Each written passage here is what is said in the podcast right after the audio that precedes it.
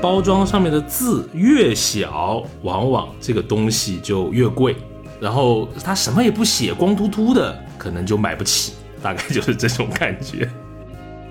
没想到我们拿在手里的每一样那个食物，就是在拼命的向我们做这些他们的美味表达、新鲜表达、安全的表达，所以不断的配合的也有这些科技啊、环保啊、设计啊、品牌商的努力啊。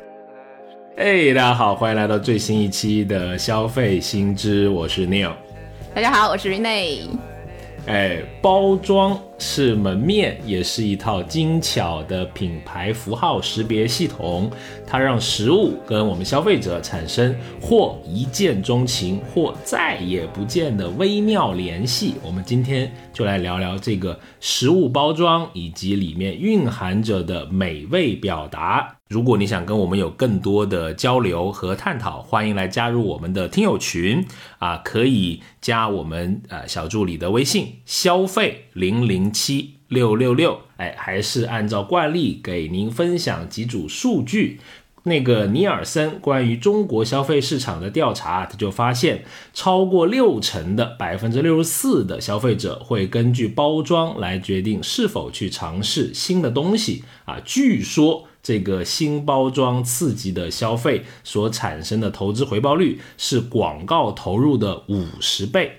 而广告技术公司 Criteo 的调研报告则说呢，百分之三十的消费者决策是基于包装的。那根据这个世界包装组织提供的一个信息数据，全球包装业营业额已经快达到五千亿美金，其中食品包装是一个支柱领域。对我发现我们人类啊，就是有一个时刻是最迷人、最可爱的，那就是拆食品包装的时候。但是食品包装呢，在不同的国家和地区，其实会受到当地这个饮食偏好的影响啊。举个例子，比如说。日本的消费者他就会不喜欢这个外观不完整的包装，即使就是上面有一些很小的折痕，他可能都会放弃购买。然后呃，比如说日本食谱里面鱼和海鲜就是重要的组成部分嘛，所以他们呢必须要吃新鲜的，不吃那个腐坏变质的。所以他像他们的这一些生鲜鱼类的包装里面，常常会放上一小袋的硅胶或者淀粉聚合物，来让这些里面的生物来吸收湿气。而这个欧洲的消费者呢，就正好相反。如果在里面发发现了这个吸潮剂的话，他们就对这个食物就有一些怀疑的态度，就觉得哎，这个食品本身啊，可能有一点点的问题。是人和人之间的差距，还是啊比较迷人的啊。但是根据这个材料的分类啊，食品包装我们查到是可以分为塑料的食品包装、金属的包装、纸质的包装。哎，其中呢，金属包装在食品包装中是使用较多的。哎，这个还是有点。我跟我以前的认知 有一点颠覆，是吧？我我老觉得好像塑料啊什么是不是更多一点？因为可能跟更多环保的这种议题，呃，比较热议有关哈。哎，据这个查到的数据显示呢，在二零一八年、二零一九年，我们国家食品饮料的这个金属包装的总产量都是超过了一千亿罐啊，每年都有一个比上一年同比递增差不多百分之十的这个比例。对，如果我们回想，就是呃一路走来，对吧？要说到早年间，早年间的一些食品的那个包装的话，其实跟现在是有蛮多的差别的。就我本人啊，我本人比较早年间，就是我小时候在上海比较流行的，其实现在的一些。可能散装的零食都不太常见了，唯一就是你可能在超市里面有那个称斤的，也是给你一个塑料袋，自己去那个装了称嘛。以前我们到一些小店、街角的小的那个食品铺子里面嘛，你有那个大的玻璃罐，就是什么，猪舌头，哎，你。我们怎么可能吃那个？起码也是什么小话梅呀、烤扁橄榄啊，就类似那一些，就反正是一些零食。我们是拿那个三角包，就油纸的一个。但其实我我经历的，它是一张就是方形的油纸，然后把它就是卷起来。嗯，就是你知道包花的时候的那种包法，啊。就是变成一个像漏斗状的一个东西。哎，我怎么要还要跟你解释这个？你一个 也跟我差不了多少的人啊，然后就把把那个食物放在里面嘛，然后就是稍微好像有时候是称一下斤两，有时候就大约，因为好像都是做一些街坊生意嘛，通常就是这样，就是就是这样的一个非常简装的一个包装，当然就不妨碍里面就是在记忆里，我感觉那个时候的那个零食的美味。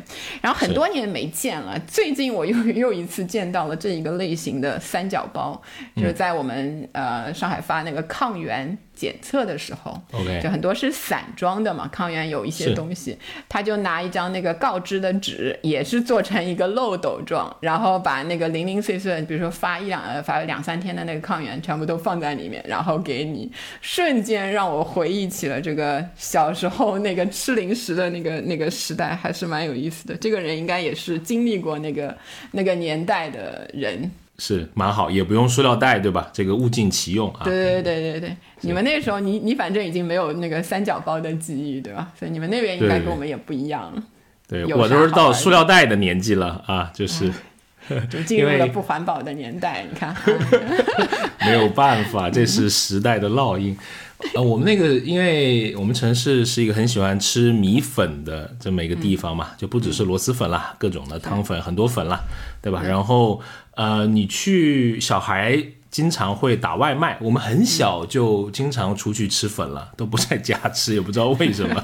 妈妈做的不好吃，哎，你妈妈好吃好吃，别瞎讲，我妈要开始听了 啊，就夏天很热。那时候呢，店里面可能风扇啊或者空调啊就没那么没家里面好嘛，就会打回来吃，也不会拿一个碗盆啊什么的，就是拿塑料袋啊装一碗粉，装进塑料袋里面，汤汤粉粉的都在里面。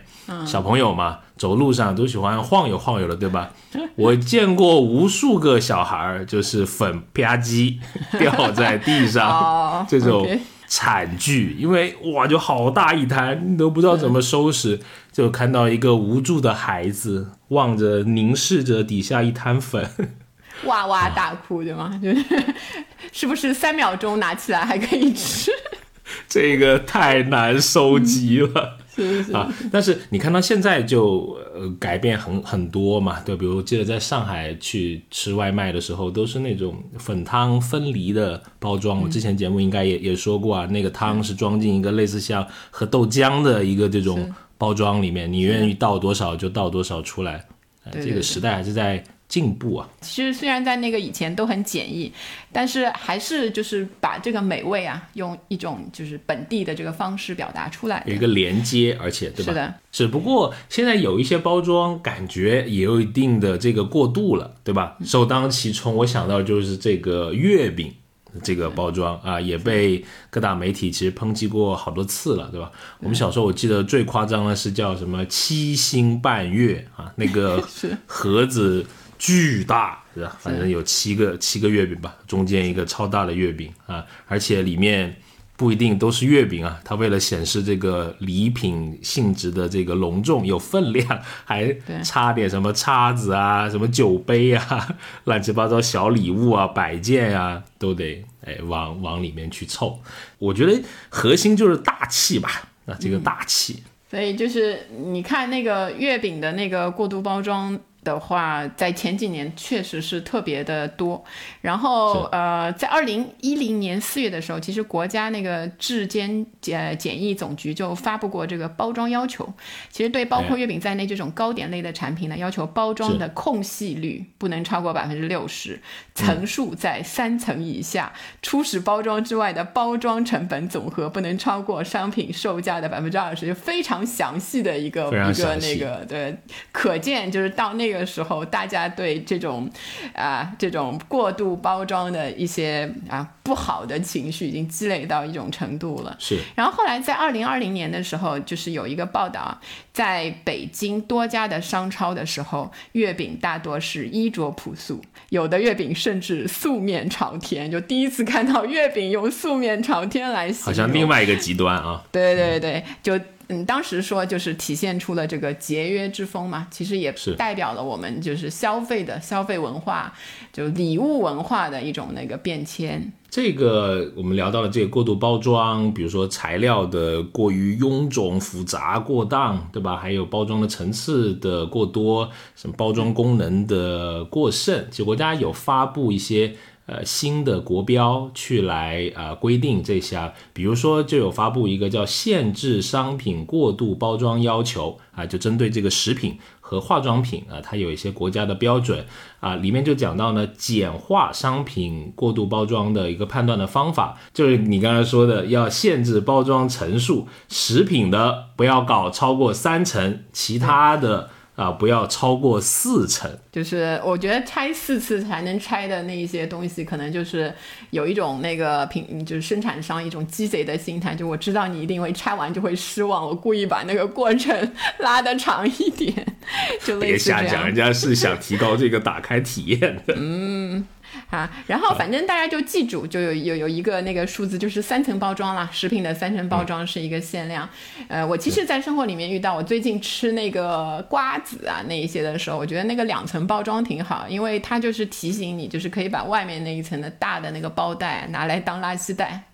然后后来我又觉得这个只在那个外面吃的时候，就是你比如说我其实我也想不出在户外现在吃的那个场景啊，但也有嘛，叫什么你出去旅游啊之类的时候吃，就是垃圾袋挺方便的。就要不然的话，其实还是一层的那一个就直接包装，反正你家里也有垃圾桶，那些好像更环保一些。是，而且现在有一些嗯包装。本身就是吸引眼球的一个怎么讲？一个一个设计嘛，对吧？招引客源的一个设计，也是引爆这个所谓的病毒式社交 传播的一个东西啊。对。像我们呃，就是如果一下子就想出有印象的包装的话，就是椰树这个牌子一定是非常的。那个手怎么弄的？我我不行，这个你不要弄了。我们我们是语音的节目，他已经有出 S 型了啊。C 比出 C，是是是，就嗯，你一想就是就能够在你的脑海里浮现出那一个，其实它也不是完全跟它的那个味道有直接的相关。但一看到那个样子，你好像就真的能够想起那个椰汁、椰奶呀，那个、那个那些的味道来啊！是这个肯定是高手操盘的，挺厉害的。就他把一些吐槽反而变成他的一个一个卖点，然后来引发你们来在朋友圈、微博啊什么来传播。最近不是又跟那个瑞幸搞联名嘛，文艺复兴嘛，也好多人拍，我看到。是然后那个袋子也是变成了那个你知道椰树风的那那种风格，那种文案的感觉哈，是挺有意思的。你还有什么印象吗？就是呃这种比较吸引眼球的。呃，如果说到比较早的话，你如果我们是一个复古播客，嗯，脑黄金、脑白金、黄金搭档，对吧？那个年代的那个包装，其实它它是保健，就是保健类的食品那一种，蛮有意思的。其实它有点擦边球，对吧？它它打的感觉好像有一些效果，但当时你就会想起来，就是那个大字儿啊、大色块啊那一些的设计，在那个时候。就虽然它不是美味，但是让你立刻把它跟功能性给联系起来了。嗯，然后有有时候呃，就是这个还不是早年间啊，最近几年有有吃过，就是有人也不是我自己买啊，年轻的朋友给我吃的这个什么复方脑残片，对吧？不知道他是有什么有哎，对，塞给我一个复方脑残片，我感觉他在骂我，就是 脑残这个词都很少提及了吧？我觉得已经退出前两年好久了，对，它就是有一些就是。糖丸啊，就那些就是话梅片什么那种，就是外面包装的小朋友就是那个什么大力丸，你知道 那那一些东西，那一些就我我倒是有一个有一个联想，就很早的古早的刑侦剧，有一个轩轩跟古天乐的叫《刑事侦缉档案》，我已经很喜欢那个片子。还以为是《寻秦记》，吓死了。然后那个前面就是就是他们演一对情侣，一开始有一些那个误解的时候，就因为古天乐老师拿出一盒那个铁盒的，里面有白色的药丸的东西，哦，像那种东西，对对对，那个所以轩轩就对他有误解，后来就发现吃的就是那个金桔片，就是那个可能咳嗽啊之类吃的那些东西，所以这个这种包装还是故意走一些让人很迷惑的路线，也是让人留下非常。那个深刻的印象的，哎，有些不只是这个视觉上可能有一些迷惑或者好玩哈，吸你眼球，有些在你的行为上也会给你造成怎么讲一定的这种困扰吧？就这稍包包装不太合理啊，不讲究是吧？嗯，比如说我我先举个例子啊，抛砖引玉啊，我的砖是什么呢？就是有一些果冻啊。对不对？小时候吃的喜之郎吗？还是叫什么？有时候打不开，有时候费尽心思打开呢，这个液体就会溅出来，或者是 会掉出来。那个，哎呀，后面就有嘛，就有什么可以吸的果冻啊，这种它会有一些迭代哈。对对，就是类似这种，我觉得就属于那个它的那个包装设计啊，就是让让你会减少复购的那那一种，比较赶客的。就像现在我我吃的那个也有这一类的问题，就比如说盒装的那种酸奶，它有一个伸缩的管子，就是设计的就是有一点想法，就可以拉长嘛，那你那根管子不用太长。但是这个伸缩管呢，它固定起来特别的不牢，所以你塞到底，你你嘴一凑上去，可能又把它嘣一下，就就又缩回去了。长度不稳定。对对对对，就像我们这种小时候就是很有强迫症，一定要把酸奶吃干净的那个人群一样，就非常的那个困扰。尤其现在的这种盒装酸奶都加了那个增稠剂，所以你要把它。吃完喝完就很难用这样的方式，每一次都觉得浪费了几十万的那个感觉，就留了好多。留一点给大自然嘛，又有什么呢？哎呀，你真的是。我们是勤俭节约啊，然后包括那个其实相似的还有这种蚝油的那个瓶嘛，你都要加再加一个鸭嘴。蚝油是很难倒出来的，所以它看着。哎，我都是甩出来的，有时候经常甩多。你能保证啊？保证不了。就要练过双节棍的人，可能就甩起来比较那个一点。就平常就要我我就买了一个鸭嘴，就这种东西，那个都是得自己添上去。对对对。啊，还有比如说吃那个火腿肠啊，对不对？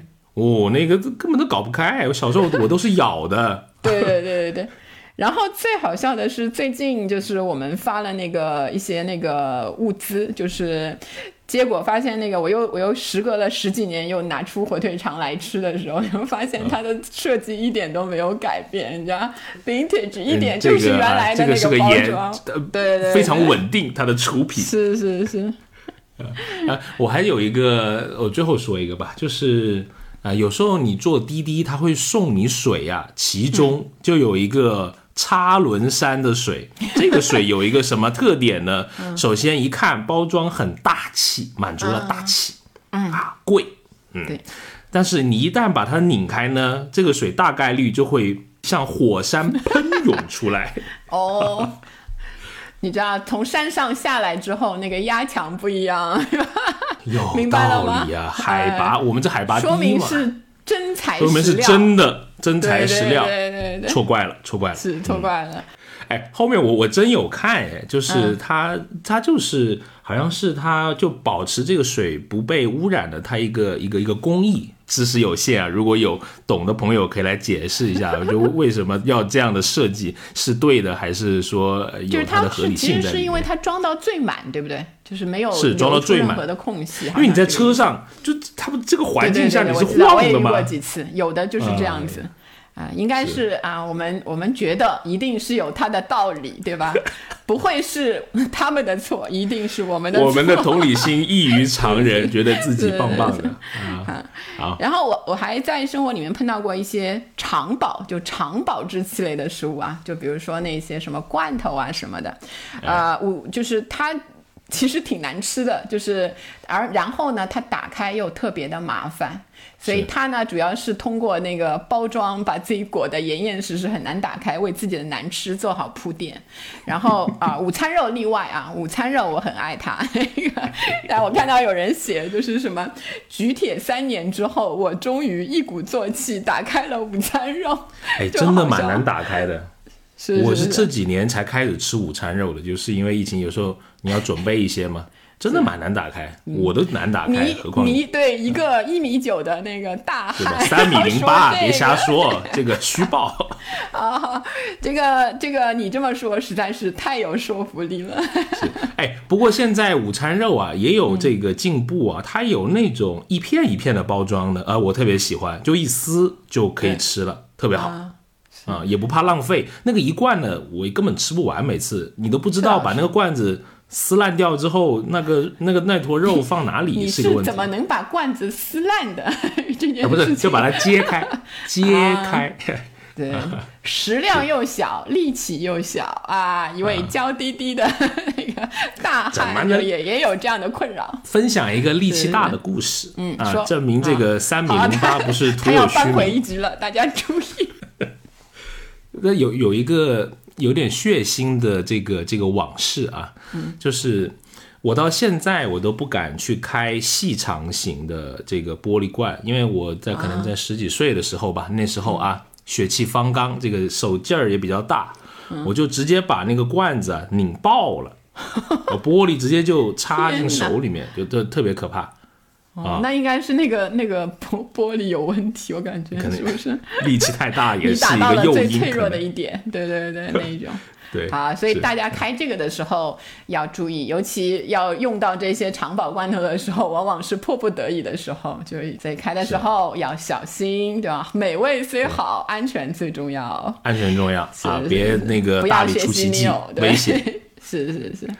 然后其实还有很多那个比较有意思的，我看比较有意思就是那种便携式的那个食物包装，可能现在就是大家在户外的时间也比较少了，因为这个疫情的那个影响嘛。嗯，所以尤其想起以前的那些看到过的这个便携式食物，可以拿着在外面吃的，或直接在街头买的那些食物的包装，就会特别怀念。我有一个很有那个回忆点的一个东西啊，就是什么？马来西亚的去马来西亚的时候吃过那个袋装的红豆冰，然后其实。还有一个电影，就是那个阿牛，就是以前唱那个《桃花朵朵开》什么的时候，他拍了一个电影，他然后弄了一批那个马来西亚的歌手来演，就什么李心洁啊、梁静茹啊、什么品冠啊、曹格啊那一些，就来演叫《初恋红豆冰》。然后在那个片子里面，你就可以看到那那种红豆冰，它是由梁静茹一直拿在手里的那一种塑料袋的透明的塑料袋，然后有一根管子，你就直接拿着就在路上喝，然后里面的东西你都能清清楚楚的看到，就感觉特别的，就是那种东南亚的气氛下面特别随意，然后味道又感觉特别好的那种那种。是，而且还有这个夏天这种好像人比较放松啊，比较 chill 的这种这种状态，对吧？所以你看，这种生鲜类的食物，就基本上我们都采取一种。透明型的包装，对吗？让你一眼就看到里面，然后配合就是你在路边看到那个其他的人在吃什么生鲜的东西啊，或者像这种红豆冰啊、饮料啊什么透明的话，哦，就感觉自己也很馋，也想立刻去问一下，哎，你这个哪儿买的呀？就是这种 这种。就比如说在那个青岛的时候，看人家拿塑料袋喝啤酒，原来觉得都不相信，觉得是什么什么社交神话，结果是 蛮常见的，也试了一下。我觉得挺好的，是是是，你感觉很新鲜，对对对，那个塑料袋装的啤酒就感觉比那个罐子装的要新鲜，我不知道是质量的这个这个差异，还是当时的这个心情的差异。就还有就是你拿着这个。因为塑料袋装，你又没办法保存嘛，你要立即把它喝掉，那种即刻可以享受的美味的那种心情，对吧？所以让消费者看到内容，然后又方便携带。然后有一些那个加工过的食物啊，它其实在包装上也花了一些心思。就我们经常在路边，尤其是一些步行街、年轻人比较集中的地方，你可以看到那个超大型的可乐、薯条啊那一些。然后电影院里面专供的情人款，有些特别大的，有爆米花啊。那一些东西，对吧？那那一些就是还有各种这种乐园里面的，我把它命名为“抢钱卡通饮料杯”，对啊，还有乱花钱爆米花大头，你是觉得现在电影院不能告你是吗？那个啊，就都蛮有特色吧。其实真有人买，它那个场，它那个场景下，人们这种冲动型的消费也蛮有意思的。对，而且它那个往往做的色彩特别鲜艳，就是鲜艳好拍照的，对，好拍照，然后一眼就能看到哇那样子。然后还有一些什么街头小吃，我以前很喜欢那个杭州有一个九月生活的榨菜月饼，它其实就用那个纸包，现在不知道用那个其他的方式包装了没有，就拿在好像手里还是买了就吃。对，因为它要趁热吃。然后有一度有很多连锁，什么煎饼啊、肉夹馍啊、土家烧饼啊，他们都用那种，就跟我以前说的一样，就油纸那种包装，捏在手里。土家烧饼这个名字，三十年感觉这种回忆又来了。又来了，是吧？所以你拿在路上的时候，看到人家看到包装，哎，一一个就是记住了这个产品，另外还可以唤起更多的其他消费者的这种食欲的需求，对吧？隔壁的路人看到都馋哭了，就是立刻跑去买。其其实可能收到的就是这种效果。所以那些奶茶店为什么这么对吧？那个费很多心思在它的这个杯子上面，应该有道理的。又又容易识别，然后又唤起你的这个消费。所以，我们总的来看，其实味觉表达从那个系统上来看啊，其实有一些影响的因素。主要一个就是那个色彩的搭配，它主要是一种识别性的语言嘛。我们刚才说的，它分成两种，一种是食品的形象色。形象色就是说，那个食品包装的色彩对食物形象就直接的那个描述，比如柠檬就是对应就是黄色的，西瓜对对应就是红色的包装色彩。然后消费者快速形象的对这一类的那个口味的饮品啊、食品啊做出一些视觉认知。然后像很现在很流行的那个咖啡啊、巧克力啊那一种类型的食物，就往往是那个深棕色的。还有一种呢，就是这个食品的象征色，对吧？可能这个食品本来它不长这个样子，但是是你要通过一些联想啊、一些设计，让人们觉得这个它应该是这个呃这种味道啊。比如说像一些松软的、什么坚硬啊、顺滑啊这种口感，你是得通过色彩的这种强度或者明度的这种设计来表现。比如一些呃口味比较重的，什么辣条啊，什么红色。对对不对啊？再辣一点，深红色。冒烟了，感觉要。是。有一些呃甜味，比如说一些呃比较清淡的这种甜，它的红就嗯不会那么可能不会往橙色啊、呃过渡一些，会让你没有那么强的这个呃视觉的这种冲击。啊，当然了，除了这个颜色之外，可以用特殊的字体啊，或者是一些啊、这种设计上面的渲染去来，比如说去来表达苦啊、辣啊这种咸啊之类，对吧？好好多字，什么那个我看过一个一个柠檬糖的一个包装，就很好玩，就他把那个酸字，他做了一个很有意思的变体，那个酸你感觉都都在抖动，哈，就表示说哦对对对对吃的这个。真的蛮酸的，呃就类类似这一些，通过精神和文化这个层面来，嗯，表达这些视觉，让消费者啊、一目了然，而且而且还能让消费者认同你想表达的这种东西。对，它其实用的是一种通感，从你的视觉，然后立刻可以去反映到你的那些味觉的那些理解啊之类的。通感太高级了，会在初中的语文就能学到。嗯啊，谢谢我的初中语文老师啊，我好想你啊！比如说日照什么生纸烟，背不出来了。日照香炉升起你的语，文老师要来找你了。这首诗就用了通感啊。那呃回过头来说啊，我觉得如果我去看啊包装里面，我怎么一眼去看这个东西贵不贵啊？我有一个自己的这个偏见啊，就是包装上面的字越小，往往这个东西就越贵啊。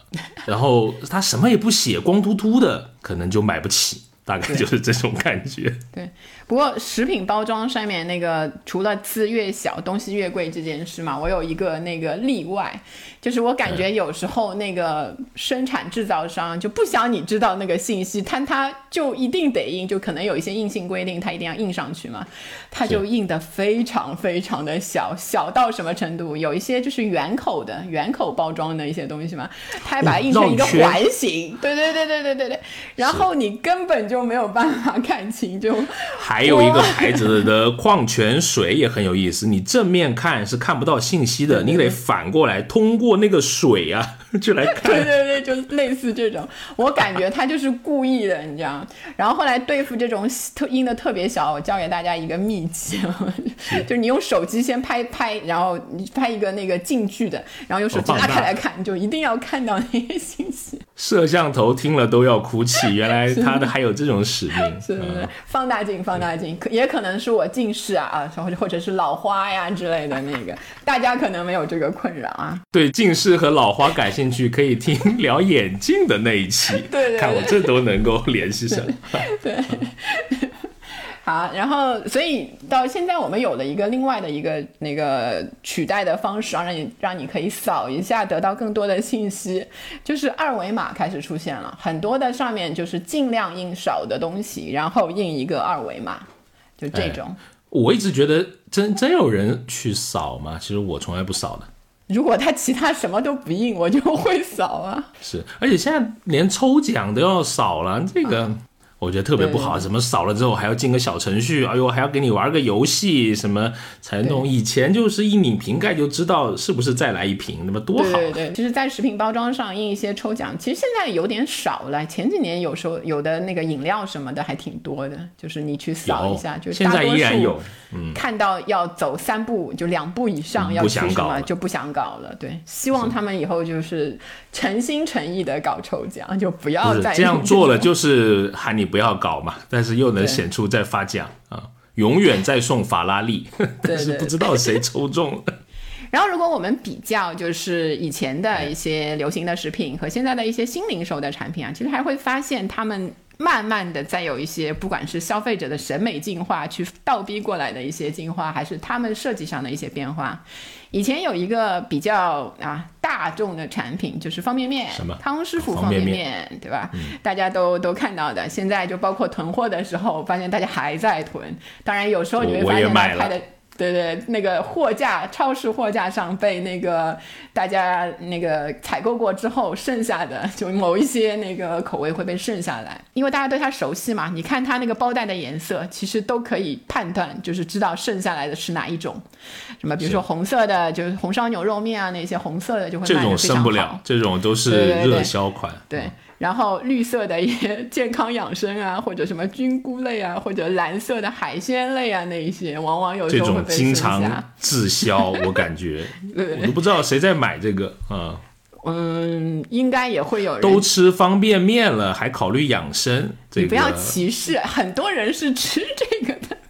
投诉你，就可能可能要做更多差异化的口味吧，我觉得，因为可能你吃红烧牛肉面有时候腻了嘛，对吧？得也来点鸡汤啊，来点虾什么的，虽然里面一个虾也没有啊。是，就当年我们不是经常吐槽，就是一个是那个包装上面画的那一些或者照片的那一些东西，其实都是味儿，就是红烧牛肉面是红烧牛肉味儿面，就是那那个那一种那个。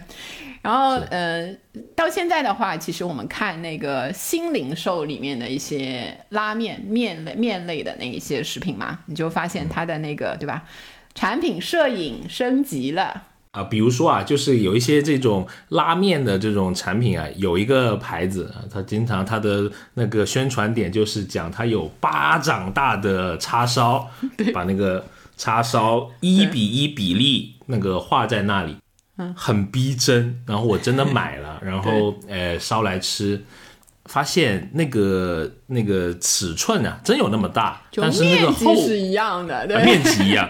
厚度就哎差点意思，对，太过于薄了。你知道，你用嘴去一吹，呼一下就发现被吹走了。这片牛肉 薄如蝉翼，就是说的是这一个。说不过你，我讲这种不好的东西是没办法比过你的。我觉得我太善良了。哎，不行不行。但我觉得是。如果从消费心理上来说，就是你之前期待太大了，对吧？巴掌大的叉烧，哇，看那个娇艳欲滴的肉汁。但是实际体验，嗯，其实我不能说算差吧，我觉得还可以，就味道我觉得真还可以的。但是，但跟你之前那个预期的落差，哎，你就觉得好像嗯不太想复购了。嗯，是。嗯，然后像这一类的，就是嗯这一类的东西，嗯，你会发现像方便面这一类的，它都很少用透明包装，全都是那个，你知道为什么？为什么呢？因为透明的包装，你就会看到那个黄惨惨的面，就就太寡淡了，对吧？对对对，完全没办法联想那一碗牛肉了。对对对，所以用那个。但你一放那么就是形象的一个逼真的图片呢，就会引起大家。你知道有一种人，他有一些去发泄的时候，当然这是不好的，不要学，就去放，就是那个超市捏方便面嘛，就全是那个被被这一类的那个图片，就可能是引诱的一些一些连锁的反应。就捏方便面，摇那些什么那种气泡水啊，或者汽水啊，那一些。这都什么人啊？我的妈呀！怪不得有时候喝可乐会直接喷出来，是吧？就是有人摇就是因为前面被人摇过两百次，这个是。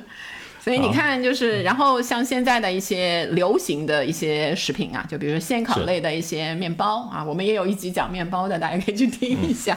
那个面包的话，通常它的食品包装一般都是，呃。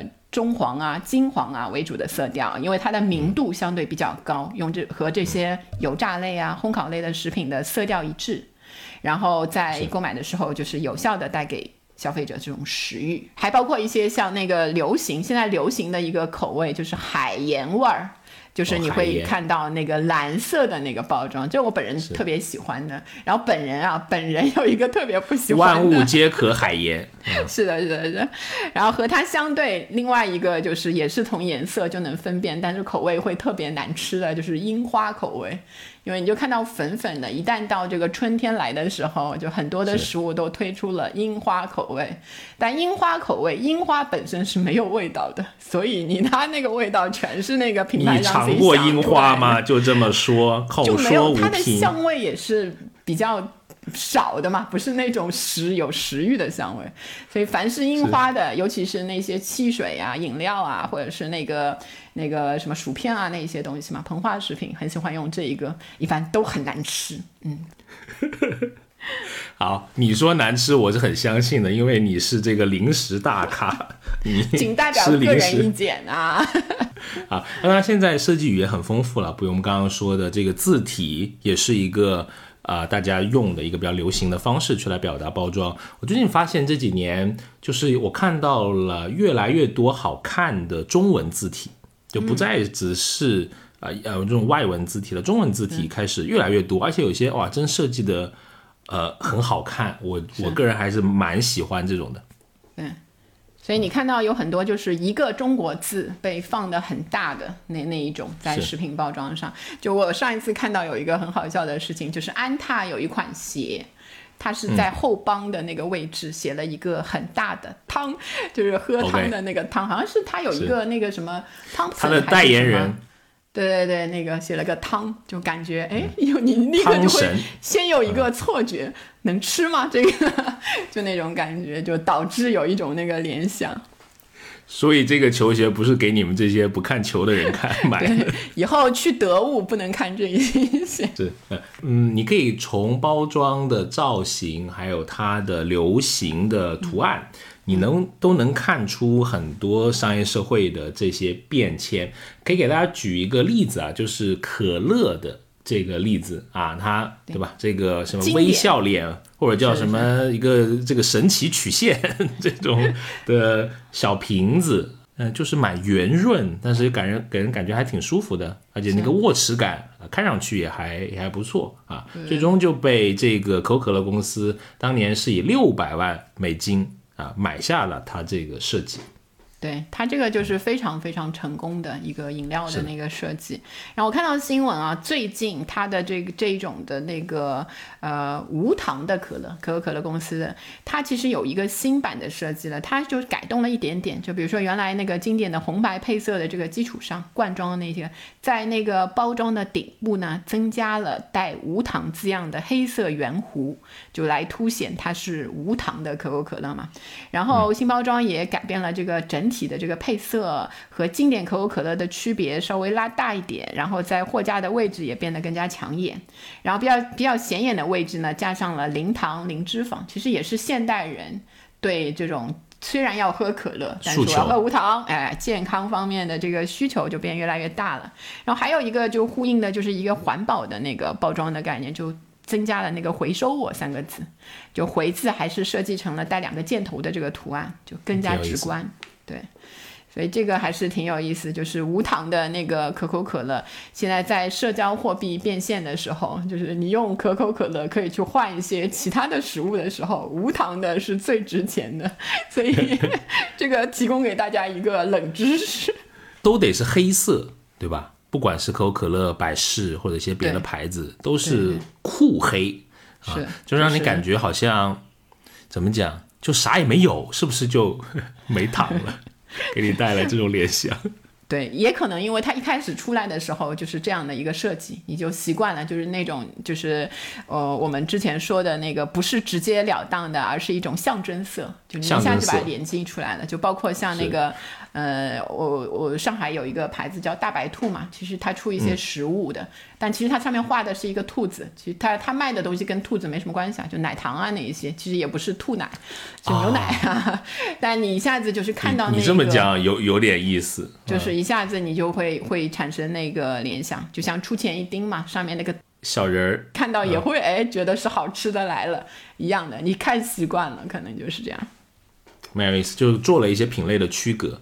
通过设计是挺有意思，这个当然是更更深的一些，大家如果有兴趣，自己去研究一下那个食品包装设计的那一些心理。嗯，当然了，我们现在做包装的消费习惯也在发生一些变化，对吧？我觉得最明显的就是小包装化啊，这几年小包装或者说独立包装能让你更方便的、更快的吃完一个东西，好像就没啥这种负担感。对对。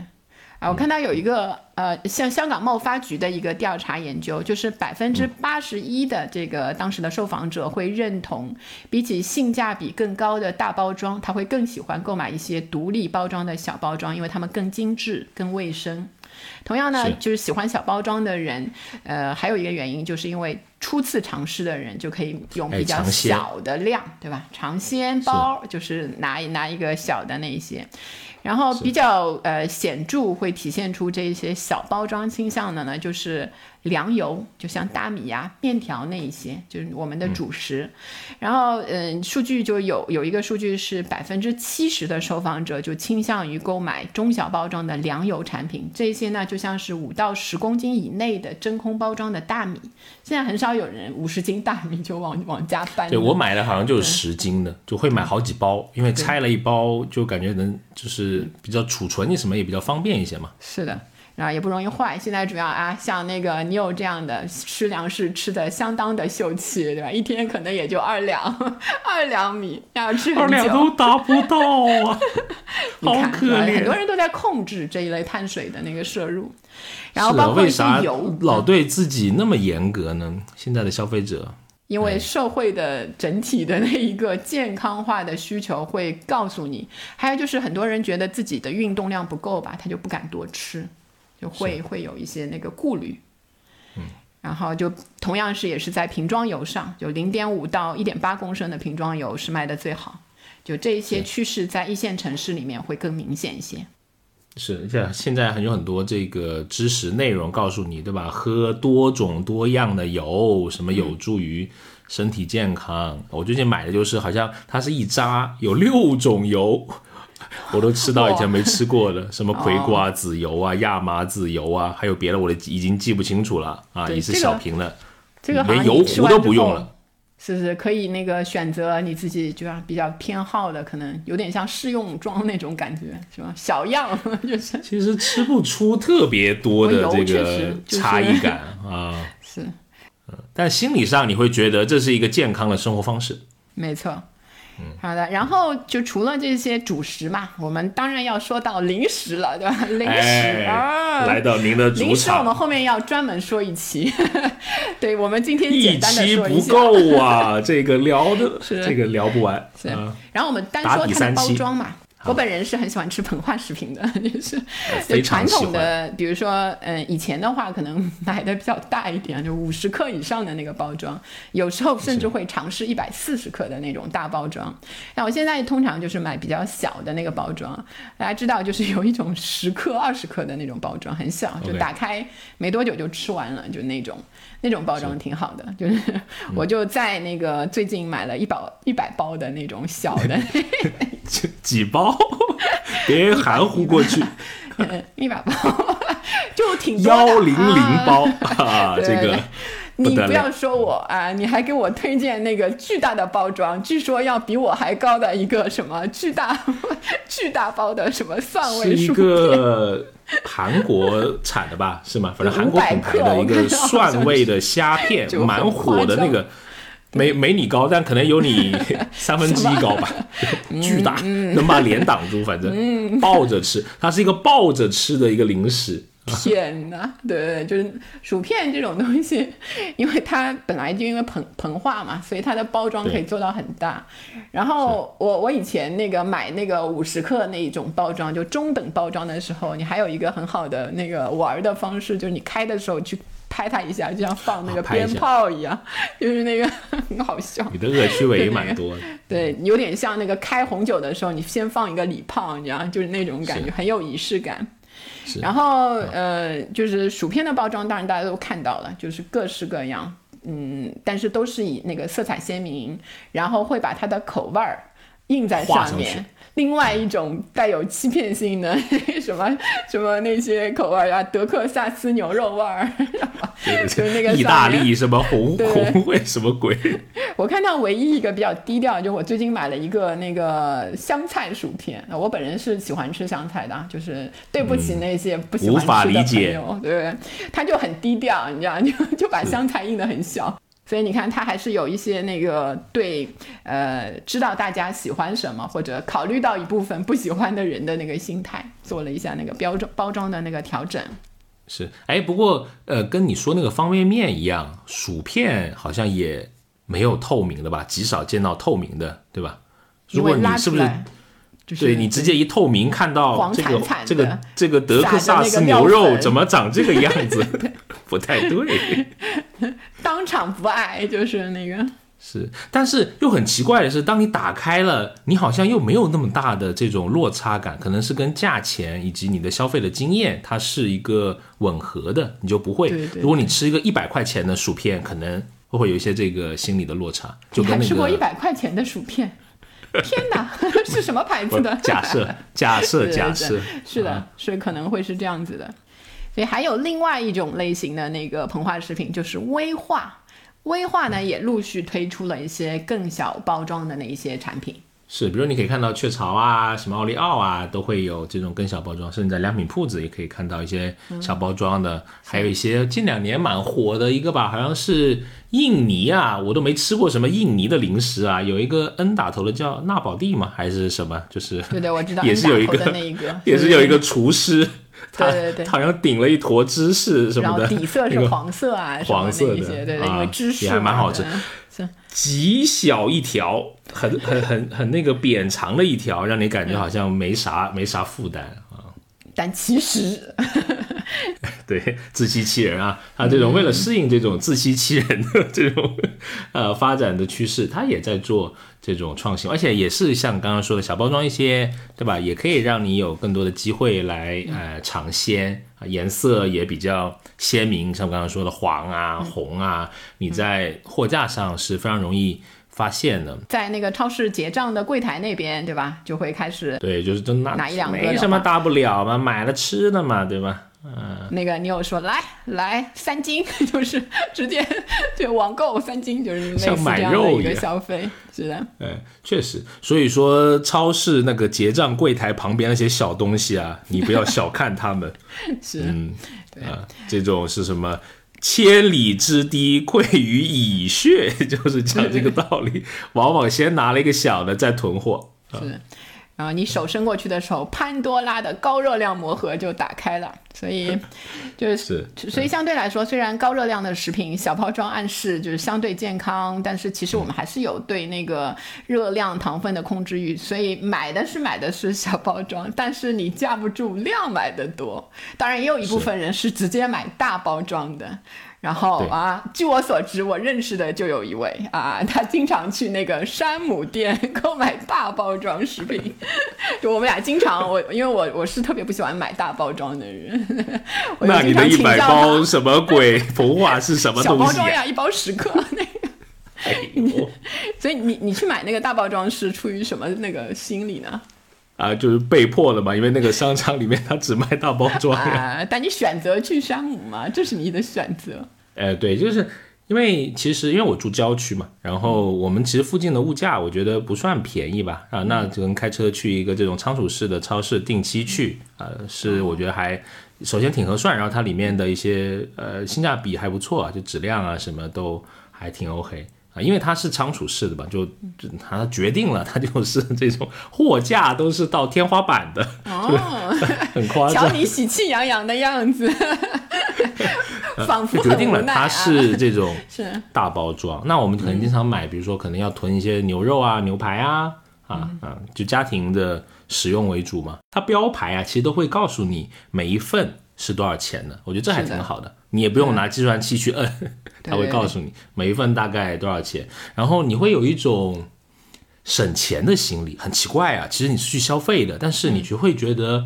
哎呀，去都去了，就是那那那那就买呗。其实我在线上是极少极少囤货的，因为首先是搬快递就比较麻烦，可能是啊。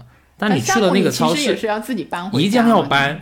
对啊，对吧？但是你是开个车去的嘛，就不一样嘛，对不对？这你还是会更省力一些嘛。而且是线下场景化的影响，我觉得它还是存在的，因为你周围的人都推着一个硕大的这个购物车在你身边绕来绕去的啊，经常发现就看一下，哎，人家买了这个，我有看一下，哎，不错哎，我也去看一看，可能也是。然后从包装上又很容易就会识别出他买的是什么产品，什么瑞士卷啊，对吧？什么他的牛肉干啊，什么立刻就会让你知道，所以它里面那个包装还是做的挺好的。瑞士卷，我有一说一，味道还是很不错的，但是这个分量啊实在是太多了，每次都要送给邻居或者送给朋友，因为吃了就是负担，就是罪，感觉。对，虽然他现在很贴心的为你做，他都是双拼的嘛。啊，现在是四拼，它有四种口味，嗯，但是一般一盒里面还只是双拼了。那你是这个供你做一些多样化的选择啊。对，就像你说的这个牛肉干，其实它牛肉干真的还蛮好吃的，强推。我觉得比蛮多牌子它要做的好。它就是里面虽然是个硕大的包装，里面就是我们讲的小包装的。就是虽然东西好，大家还是要那个理智购买，理智 不要那个，因为像这种仓储式超市，确确实是那个大包装产品的食品类的这个最理想的这个售卖的地方，因为你一般都是开车去。我现在都要控制去那里的次数，因为每去一次花的钱真的还蛮多的，因为总量就比较大嘛，那这个总价相对来说，尽管你算到每一包是便宜的，但是你一次性的投入。还蛮贵，而且食品总有保质期，就是这个那个，所以我我来讲一下啊，就是我我为什么我会不太喜欢那个大包装食品，就是实际上就是用简单的话来说，是就是就是说你用吃大同样的东西，你吃大包装的时候你会吃比较多，这是一个那个在美国做过的一个实验，它是这样，就是就是说它会让。呃，看电影的人就是给他们那个发这个中号的爆米花和大号的爆米花，然后同样的时间，然后他就会发现这个结果拿到大号爆米花的人，他就会吃的比较多。然后他又调整了一下，他想这些人是不是啊？有些人就是啊，像你有一样 天生爆米花爱好者，就类似这些啊。我哪里说过我喜欢吃爆米花？别瞎说。哎，你假装一下。好，我喜欢，我喜欢，对，喜欢喜欢。然后他就把人打乱了，然后又把爆米花换成了那种你知道放了一段时间软趴趴、潮哒哒，就是那种那一种的。然后同样有些人发那个中号，有些人发大号。然后原来就是新鲜爆米花的时候，大号的人会多吃一半。然后到后面不新鲜的爆米花的时候，拿到大号的人还是会多吃百分之三十。拿到大号食品的人就是会多吃，所以同样就是我还是愿意，嗯，你讲，小食用小包装来让自己可能自己不是太有定力的情况下面，少少少买一点就少吃一点，当然这个是自己的那个选择，嗯。是，那你随着这个大包装的购买了，那很多就会有一些食品的自封袋了嘛？因为比如说买很很大块牛肉，你得分切，对吧？对，你要做预处理，中央厨房跑起来，啊，还有一些什么抽抽真空的一些设备，抽真空，很多人都买了那。我我一直没没买，我就很怕，就它落落灰了。我一段时间很想买那个东西。我觉得你还是买吧，最后你还是会买的。别别，我现在买的是那种，我觉得也挺好的，就是像个拉链嘛，就封口的嘛。那个那个就传统的，就直接封口嘛。但那个不能变成真空嘛，就是就那个没关系，好像好像对食物，你会在那个保质期前消灭完。是，还有这种什么密封夹，这个我是不太会用，因为我我老找不见，关键时候它都找不到，想用的时候可能就太零碎了吧，这些小东西可能就不太适合我这种心比较大的。好，实实际上，我们如果去综合的看一下现在新的一些食物包装的趋势啊，叫又要表达美味，又有一些健康诉求啊，那一些的话，其实我们会看到有有好几个地方是非常集中的那个消费者的需求点啊，一个就是食物的仪式感。我们前面说到奶茶，对吗？喜茶八十一变，就感觉就是经常在变它的那个包装。八百一十变，对对对，然后都跟潮牌联名了，联名啊什么的，总是有那个新鲜感给那个消费者。然后还有包括像同样饮料的那个饮用水，就是你会看到各种各样的那个包装，有的偏贵一点的，你从包装其实有时候能看出来。就像那个卖的最好的就是比较朴素的那种农夫山泉或者娃哈哈，两块三块一瓶的那个是卖的就比较普罗大众拿起来就可以走的。然后一花俏，你就会觉得哎，这个东西肯定里面有点什么，那那那一些。然后经常很多的是上面会印一个。那个代言人的头像，就很多都是用这种，可能是以前啊，这个出名的那个牌子这么干了，大家就都这么干了。是，而且现在有一些他会做玻璃瓶的，在龙山泉也有嘛。每年的这个生肖系列，我今年就好想买那个老虎了，其实，然后 我屡次控制住了自己，就没有想买。对啊，但是你会觉得，我觉得应该是不走量吧？它这个就是要你要拉伸、提高一个这个品牌的高度吧。对，让消费者对这个品牌感觉是啊，它有一些深度，有一些趣味性的那种。就有时候以前买那个，我会买一些国外的那种矿泉水，挺贵的，但其实也不是为了喝那个水，就为了拿那个瓶子，就是拿来做那个插花的容器啊 之类的，就是那一些。对，是我看到有，我看到有些同事也会拿那个巴黎水吧，那个瓶子来当，好像就当水水杯一样。对。哎，我上两个月吧，肯德基啊，去吃个套餐，也送给我一个。他们也在出这个冻干粉的，呃，这种冲泡的咖啡啊，黑色的这个红底的，有一点像个，呃，不太好意思啊，就有点像个小垃圾桶，但是我觉得蛮可爱的，就是那个工业风，可爱工业风，对对对，然后。啊，是，就是也是一种一种那个，就是让你直接联想到一些熟悉的日常产品，对吧？那一些东西。然后还有像那个手做食品，有一度还其实现在都还挺流行的，在淘宝上很多人开店，一定要用牛皮纸，牛皮纸没错啊，还有麻绳，对吧？那个中式风麻绳，然后楷书或者隶书，对那种写的，人家都觉得哦，这个是那个啊，这个地方很远的，那个那个手工包装出来的，有远方的感觉啊。对，其实都是义乌 义乌成套供应的那一种。是我买过什么类似这种中式糕点啊，或者藕粉啊，那些什么金桔茶啊，那些东西。然后还有一些就是像现在网红的，比如说透明的袋子，让消费者一览无什么都用透明的那一些类型。大 logo，对，或者是那个大 logo，对，拍照特棒那一些。是，不只是网红了，其实很多我们小区好多我见烘焙啊，或者是这种奶茶店啊，它的包装哎都挺好看，有些我都不舍得扔，就 也不又不舍得它当垃圾袋，可能装点别的什么东西。是的啊。这种新生代主理人对自己的出品要求很高。所以你看嘛，就是这些那个食物的包装，就是当成了一个项目在做，它就是本身就是充满了那个仪式感。但是要注意哦，国家规定不能超过三层，提醒大家。有些食品也可以是四层，要注意去看。是是不是馄饨那个皮儿也在一层那个？啊，然后那个还有包装的设计，现在传递的那一些信息，也就是消费者想从包装上看见一些什么样的东西，然后是呃，生产商又提供了一些什么，其实也有一些那个变化了。在食品方面，消费者现在最在意的生产日期、保质期、配料表和添加剂。确实，但有时候可能你如果你买一些特别是进口的食品啊。有，如果不太有经验的，是一下子不能够特别直观的看，比如说山姆那个牛奶啊，没有中文的，我觉得这个要呼吁一下，可能还是要有，还有还得有这个中文标签哈。比如说他就写 BB 和 PD，我儿子就不知道是什么意思啊，就可能我也不知道，不仅你儿子不知道什么意思呢？牛老师小课堂，嗯，这个。就 best before 啊，就最佳赏味期嘛，PD 就是 production date，就是生产日期嘛。这个不懂点英文，这个买点牛奶都不行，感觉。当然了，你可以通过这个日期来做一个判断了，但是就没有那么直观了。是是。嗯，那还有一个啊，我觉得之前在英国看到的，他们从零四年开始就有这个关于热量的红绿灯一个显示，我觉得这个特别好。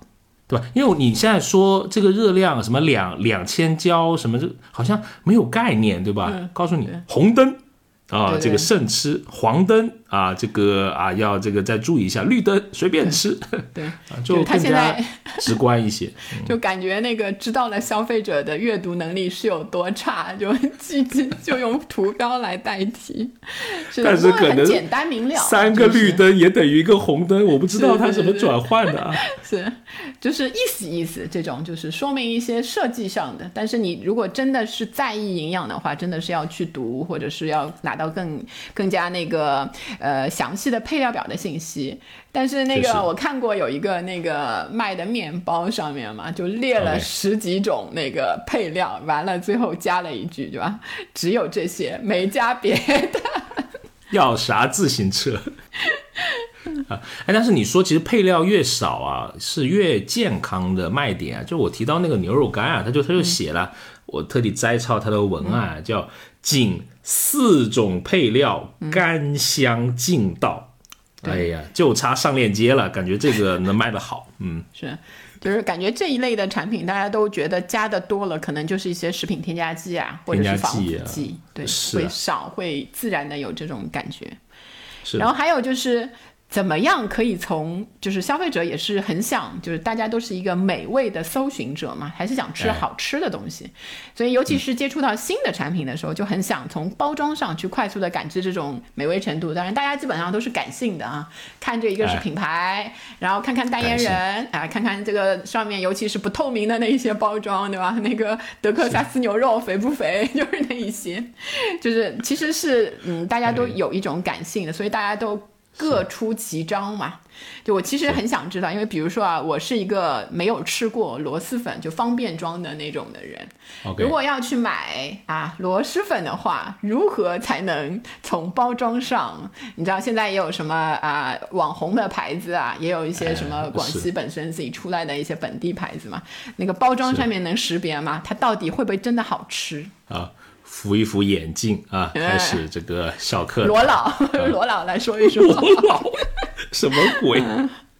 嗯，就是我有一个偏见啊，与你分享，就是我老觉得过于好看和过于新潮，经常容易踩雷。啊。线下店同理，就是你看那个装修啊，哇，特别 ins，哇，特别那个火烈鸟那种鬼东西，我觉得，如果去探店的话，火烈鸟就惹你什么了？就是。就好像嗯，容易踩雷的比较多，因为我确实是吃过一两家这种看起来就嗯装修太好的，可能他在食物上面的用心就会少一些吧。嗯，还有一个偏见啊，就是不要去买那种新奇的口味啊，螺蛳粉啊，也经常也也看到有一些就很很奇怪。我吃过一个什么花甲螺什么 什么味，对对，类似这种，就海鲜。还看到有个什么柠檬什么什么的口味，就感觉本来不太搭的那两种好像在一起了，硬配。甚至还有臭豆腐陈螺蛳粉的联名，什么双臭夹鸡啊，可以可以。吃完可能对人生充满了希望。是，反正就是这样吧，还是朴素一些好。但是你现在，我那你感觉朴素不来，好像它的这个设计之间的这个竞争还是很激烈的，大家的包装都开始越来越好看了。嗯那螺蛳粉其实，嗯，如果你只买这种正常口味的，踩雷的几率是比较低的，因为现在这个产业化是一个集群嘛，我们那都有博物馆，有什么产业基地的，大家其实差不多，差不多，嗯，是，所以啊，明白了，其实就是。大的上面就是没啥，没没有什么那个特别，对吧？就是不要买那种最什么新奇巴拉的那种，太怪的那种啊，太太出位的那种，慎选。如果你体你喜欢尝鲜也没问题，人生总要踩几个雷才更加精彩。你这么说着。行，让我那个鼓起勇气去试试手气，这个意思啊，啊。然后还有一点就是在包装上面呢，就是其实消费者对一些设计的，比如说伦理道德啊、风俗上面透出来的一些设计会更加注意了。就美味还不是一切。你可以举个例子说说看。就像农夫山泉，它有一个水叫派。然后他在那个上面呢贴了一个，就是关于那个大象表演的，就其实这个是还是对动物保护的，对对，有些人也是会抵制，所以这些东西在现在的这个消费者当中，其实也是有一些很重要的作用了。是，就像我看到泰国看那个大象拿鼻子画画，我就觉得蛮残忍的，就是。对吧？对，就是大家会越来越意识到，以前可能谁会愿意在鼻鼻子那里插一个东西嘛？对对对对对。然后除了刚才说的那一些这个呃美味之外的，其实还和美味有关又又有一点就是不那么相关的，就是那个环保化的那个包装在食物上面。塑料袋在渐渐的远去了，纸包装和环保袋走进了我们的生活，但是它们十分的难用，对吧？就有时候我们还是会吐槽说那个，嗯，包括一些奶茶呀那一些的包装啊，大家都刚刚换的时候，现在好像也都那个开始慢慢适应了。是是，因为据说我们国家有百分之四十是做纸质包装，不知道这个数据的这个这个可靠性啊，啊，感觉是蛮蛮多了，是蛮多了。然后像那个荷兰的话，它更那个一些，就是它对那个呃包装的生产商是征税的，然后按照这个包装材料的平均二氧化碳的排放，因为大家都在抓这个碳排放的那个事情嘛，就每公斤铝，比如说征税零点三六到零点五七欧元，纸板的话它就只征零点零六欧元，就很低。是有些可乐不也是说要贴纸给搞掉嘛，对吧？对对对，就是现在已经出来那个去掉平贴的可乐。就是就有一个曲线给你看，就是那个其实也挺好，因为其实那个图形已经深入人心了，深入人心。对，然后看过日本的有一些饮料，就是什么茶的那个饮料，它就是挂一个那个挂在上面的纸的一个瓶贴，就是一个挂件那样挂在瓶瓶子上面，你可以拿走。就是是一个纸的，其他的也没有任何其他的那个。然后我看到那个有那个冰红茶，就是好像推出了这种透明的那个包装，但它是只卖那个沉香的，因为透明的包装上啥都没有嘛，所以它只能一箱，然后把要的信息都贴在外面给你。就沉香购买，你可以买到那一种，可能家用比较好一些。是，当然我们之前也聊过那个预制菜，有一点这个过度包装啊。如果想听这一期的话，请去找零五六期，标题起的特别好，R 老师起的叫《厨房风起时，预制菜也想攻打光明顶》。现在感觉这个上的差不多了，最近 预制菜好像越来越火啊。对对对，所以刚才的那一些。嗯，之外还是最基本的一些需求的话，消费者会要新鲜、要安全的需求。所以像呃回应这种需求的话，就是包装上面有很多的那个保鲜的新技术出来的。我们常常听到的什么利乐包、真空包装、速冻，还有一些充气的那一些包装。是，我就特别喜欢看哪一家不是利乐的，就我 有一个坏人，就是对。哎呀，找到异类是一个乐趣。对吧？搞创业的和搞这个商业创新的，得有点这种小品质，发现不寻常，嗯，是个小本领呢。嗯，所以找到哪一个了？就有一家叫呃分美吧，嗯，它的这个公司的名字啊，就也是一个上市公司啊，但是那个 老板也是从利乐出来的高管啊，然后打破了利乐在国内的这个这个垄断啊。哦，只有一个玩家在的商业社会，总是对消费者会不太好的嘛，因为，他掌握了就打破定价权。垄断了，对吧？那个。是，然后我们说到那个充气技术，其实现在在一些那个，我是在那个平台送过来的那种肉类。肉类、新鲜肉类的上面看到过，它是那个还是透明薄膜包装，但那薄膜鼓起来鼓起来啊鼓起来，里面充了一些就是二氧化碳那些，所以就等于用不同的保护气体来代替食品周围的这个空气，来减缓细菌的繁殖速度，从而就是还是归根结底就是减少添加剂的使用。是，名字都叫日日鲜嘛，我觉得起这个品牌压力好大，就是每天 都得卖嘛。所以它就会准点，你就会买不到。我不知道它是卖完了还是下架了，反正得保持日日鲜这个牌子啊。对，相对来说，它跟同样的那一个，嗯，就是二日鲜跟三日鲜比起来，还是有一定的溢价，所以你付出的可能就是那个新鲜的溢价，但是包装看起来就是哦，觉得确实新鲜，日期又是当天的，对，下面就是像你说的，有一个吸湿的那个那种那种东西嘛，对吧让这个肉看起来哎就很干爽的那种感觉。是的，是的，是的，不只是这样，你看一些呃外卖的这个食物包装也在升级，对吧？对曾经是买一个什么砂砂锅粥送砂锅，哇，我觉得哇这个有点夸张嘛。后面真去查一下砂锅，三块钱，对，有点不好意思啊。这个是我说是不是得退回去啊？这个啊，这他是来回收吗？啊，老板说查一下砂锅，，留着吧，才三块，砂锅不值几，砂锅不值几个钱啊，理解了啊，就是想诱导我发张朋友圈。对对对，呃，冬天、秋天点外卖的时候开始有保温袋嘛，虽然我们这边要加一块钱、五毛对对钱，我我也会选啊，因为你还是希望是一个热气腾腾的食物。哎，是。但这个就是有时候就觉得浪费，家里会叠了很多，你又没办法回收，然后平时用到的机会其实也不多。然后还有很多地方就开始那个外外卖的那个口袋啊，就有一个封封口，对封口的那个外卖也有封口费，对吧？那个封口费到底谁来支付？我看到有有一段时间网上也有这样的讨论，就是这个其实保障的当然是消费者那一端的那个食品卫生，但是有溢价啊，有几毛钱之类的，就是是由那个商家来付呢，还是由消费者来付呢？这一些。哎有些不只是搞那个封口的那个那个贴纸啊，有些还拿订书机咣咣给你搞几个，哦，那个拆的，对对对，好，很完全不能打开划到手，又就就是打开。是啊，你只能剪掉或者怎么样，然后这个袋子它连当垃圾袋的这个 二次利用都没有了，是是蛮蛮浪费的。啊，就是我这个还有很多设计可以考量的，呃，这个空间吧。然后如果我们看得更远一些，就是物联网的发展和那个食品的智能包装也是一个大的趋势。就比如说传感器、芯片、印刷的电子标签和传统的包装行业相融合，未来就是智能或者主动的这个包装，减少这种浪费食物的现象。现在我我看到就是各地的专家在努力寻找这种新的方式，主要就是向消费者提供这个食品的易腐性的信息，来防止食品的变质。所以整体来说，你看，就是呃，往前看的话，对食品包装看起来好像就是我们打开的那一瞬间是很开心的那那一瞬间，然后完了好像就就就就扔掉了，或者是那个呃没有太大的作用，因为它也不能直接吃嘛。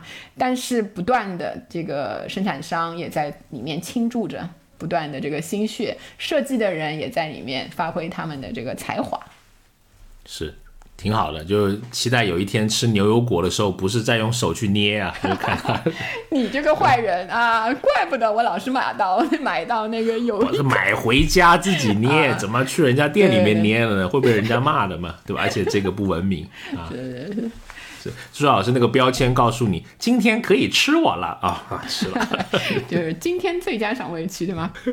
好，没想到我们拿在手里的每一样那个食物，就是在拼命的向我们做这些他们的美味表达、新鲜表达、安全的表达，所以不断的配合的也有这些科技啊、环保啊、设计啊、品牌商的努力啊，大家都在希望就是在我们的食品消费当中，每一分钱，不管你是花在哪一个方面，都有有那个花到实处的感觉。嗯，是的，也希望这些新的设计、新的包装能给我们的消费生活带来更多的便利啊，也更多的环保，为这个地球也做出一些哎力所能及的小贡献，拔高一下高度。对对对。好，很开心又跟你聊了一期呃消费新知。我们每周五呢都会为你奉献一期节目。如果你想跟我们有更多的交流和探讨，欢迎来加入我们的听友群啊，可以加我们呃小助理的微信消费零零七六六六啊，期待能在听友群也看到你。那我们就期待在下周五空中相遇，拜拜，拜拜。学而时习之，不亦说乎？下回见。